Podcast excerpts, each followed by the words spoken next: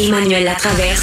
J'ai pas de problème philosophique avec ça. Mario Dumont. Est-ce que je peux me permettre une autre réflexion? La rencontre. Ça passe comme une lettre à la poste. Il se retrouve à enfoncer des portes ouvertes. là. La rencontre Latraverse. Dumont.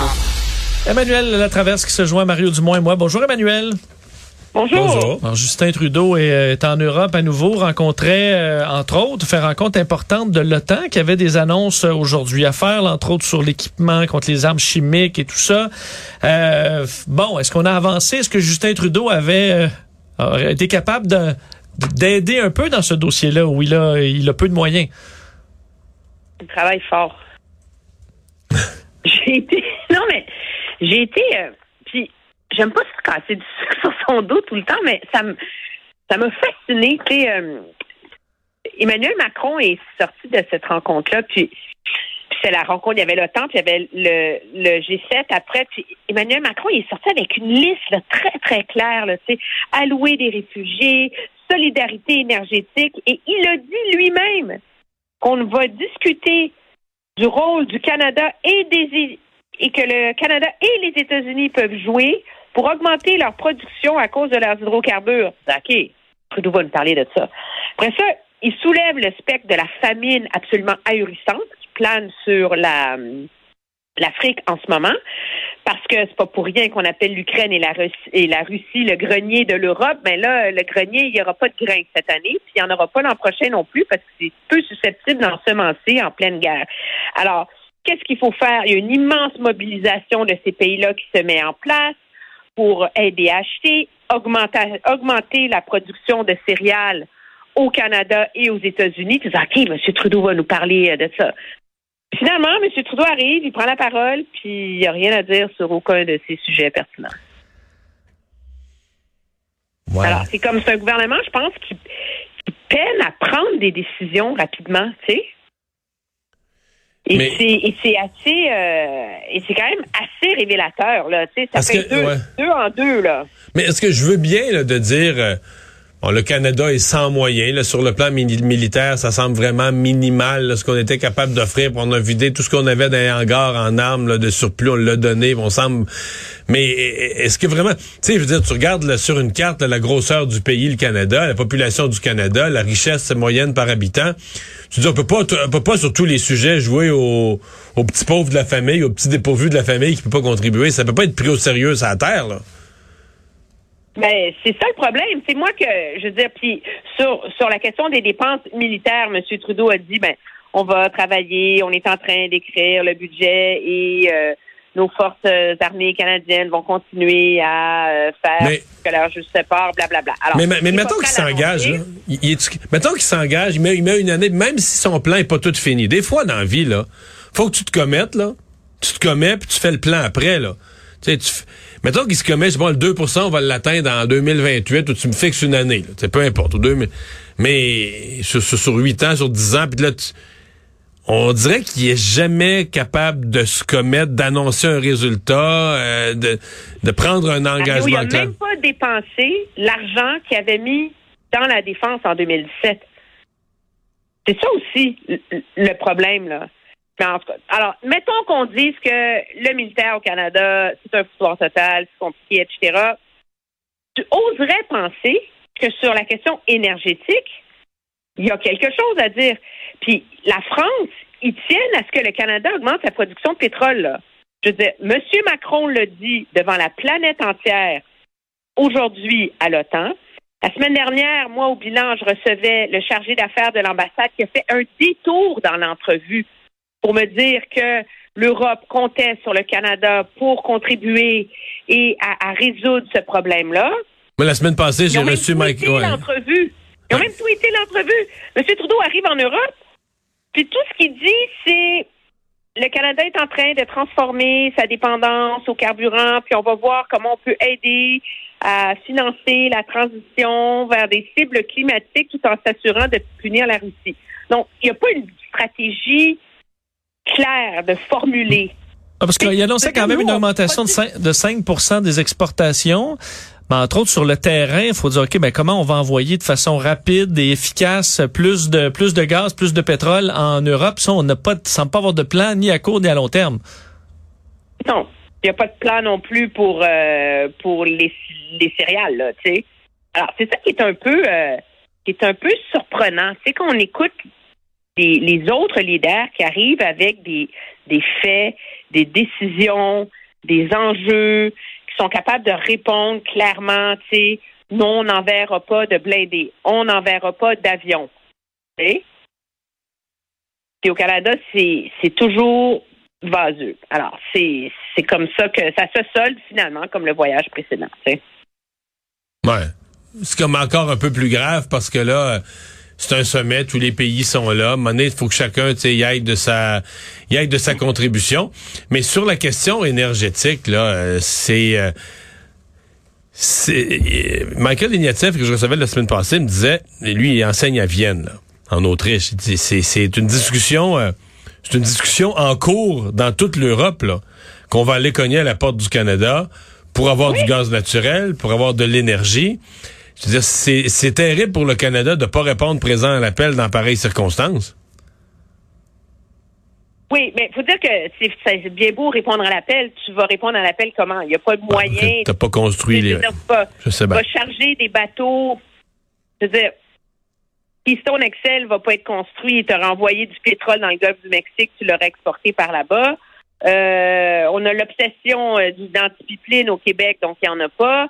Mais le signal, par exemple, que qu'aurait pu envoyer son gouvernement, c'est d'approuver un, un gisement pétrolier au large de Terre-Neuve, baie du Nord, euh, qui sera pas en ligne demain matin, mais qui va être en ligne dans quelques années. Mais là, il s'est engagé à pas, j'ai pas rêvé à ça, là. Pendant la guerre, il y, a, il y a quelques jours, ils se sont engagés à pas le faire, non?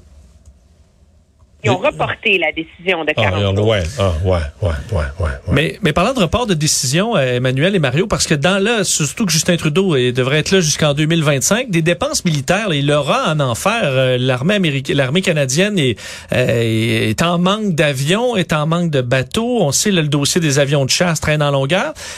dans la mesure où il, il va avoir à dépenser de toute façon euh, il n'est pas capable de devancer certaines annonces et certaines dépenses, comme le fait, entre autres, l'Allemagne, en disant, bon, on va acheter des F-35, c'est fait, on euh, donne deal, on y va. Euh, Justin Trudeau semble pas aller là-dedans. non, parce que un des gros problèmes avec l'approvisionnement au Canada, c'est que ça devient très politisé parce qu'il faut qu'il y ait des contrats de retombées locales. Il faut que chaque région du pays ait son, son petit bout de nanane, de nouveaux emplois, d'industrie locale. Alors, peux pas, je peux pas comme aller chez Lockheed Martin puis commander 40 euh, F-35 là, tu sais. Non, nous, nous, au Canada, on va pas, on va pas l'acheter à l'extérieur. Tu peux pas aller en Suède puis commander euh, leurs avions de chasse là, sont déjà prêts, puis toi tu mets tes systèmes dedans là. Nous, faut toujours concevoir des trucs pour que finalement une partie de l'avion qui soit faite au Canada, puis que ça crée des emplois. Que ça, ça complique la patente. Là. Puis c'est ça qui fait que finalement, on n'est jamais capable d'arriver avec une, une, réaction rapide euh, face à ça. Puis d'ailleurs, le gouvernement Trudeau l'a rejeté, le F-35. On avait relancé, ouais, avait recommencé les, euh, les, les, les, les, études. On, on met pas l'argent dans le militaire, puis quand on le mettrait l'argent, on est pas on est tellement euh, pogné dans nos lacets qu'on n'est pas capable de faire des achats. Chaque achat des hélicoptères, ça fait ça fait 30 ans que c'est comme ça. Chaque achat militaire, là, c'est des discussions épiques, des réflexions. On change d'idée, on annule le contrat, on signe un contrat, on annule le contrat. C'est hmm. ça semble d'une complexité euh, terrible.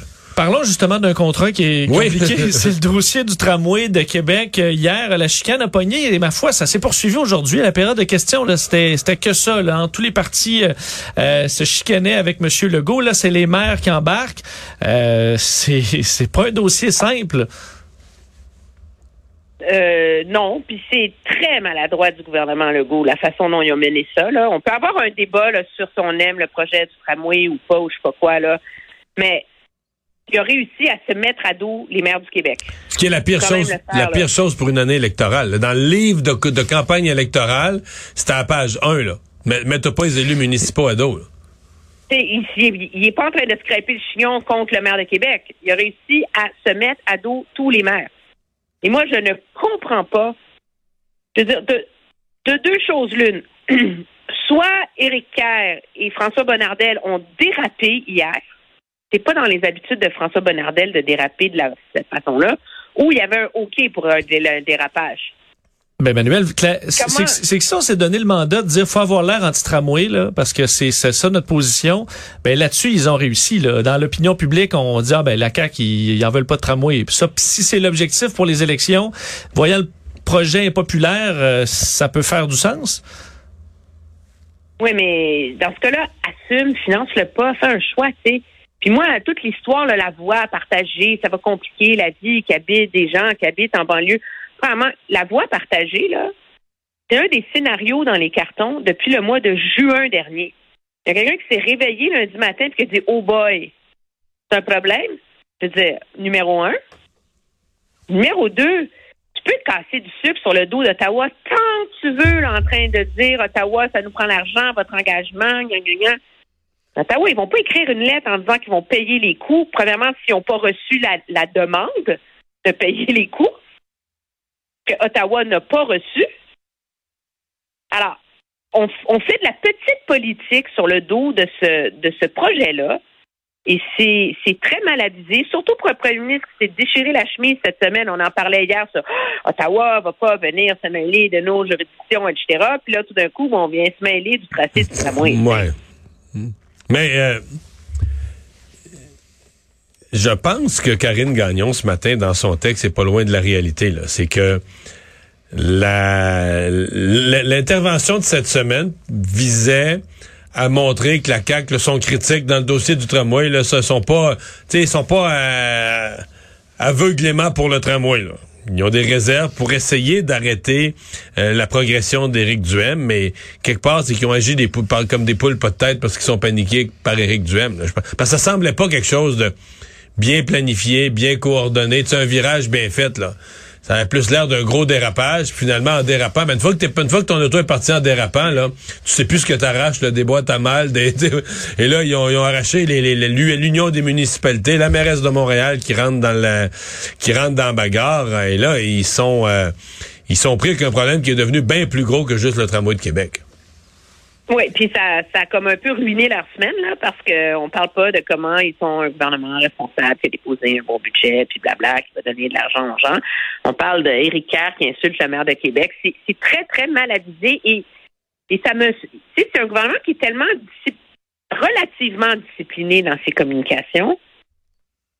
Je, je souscris à ta thèse de la panique. Ils sont systématiquement pas sur leur X en ce moment. Mais, Et euh, c'est- et c'est des semaines parlementaires de gaspiller les unes après les autres. Là. Mais quand tu parles du 500 dollars qu'ils ont donné dans le budget, donc, de toute façon, ça existe plus vraiment. Ça, la, la plupart des gens vont le redonner des œuvres de charité. Quoi? Oui, t'as vu ça. Pourquoi tu ris Euh, oui, moi aussi, j'ai hâte de voir euh, cette histoire, comme quoi plein de Québécois vont euh, refuser Ben, leurs moi, je 500 pense- dollars ou le donner. Moi, j'y croirais si les gens recevaient un chèque. À partir du moment où c'est un crédit d'impôt, donc c'est, tu reçois pas de l'argent, tu sais, tu vas juste en payer moins à l'État. Et là, je suis pas sûre que les gens vont dire, c'est dans le chèque de 5, tu sais, je vais écrire un chèque de plus parce que j'ai sauvé de l'argent à Revenu Québec. J'ai des doutes. Merci Emmanuel. À demain. Au revoir.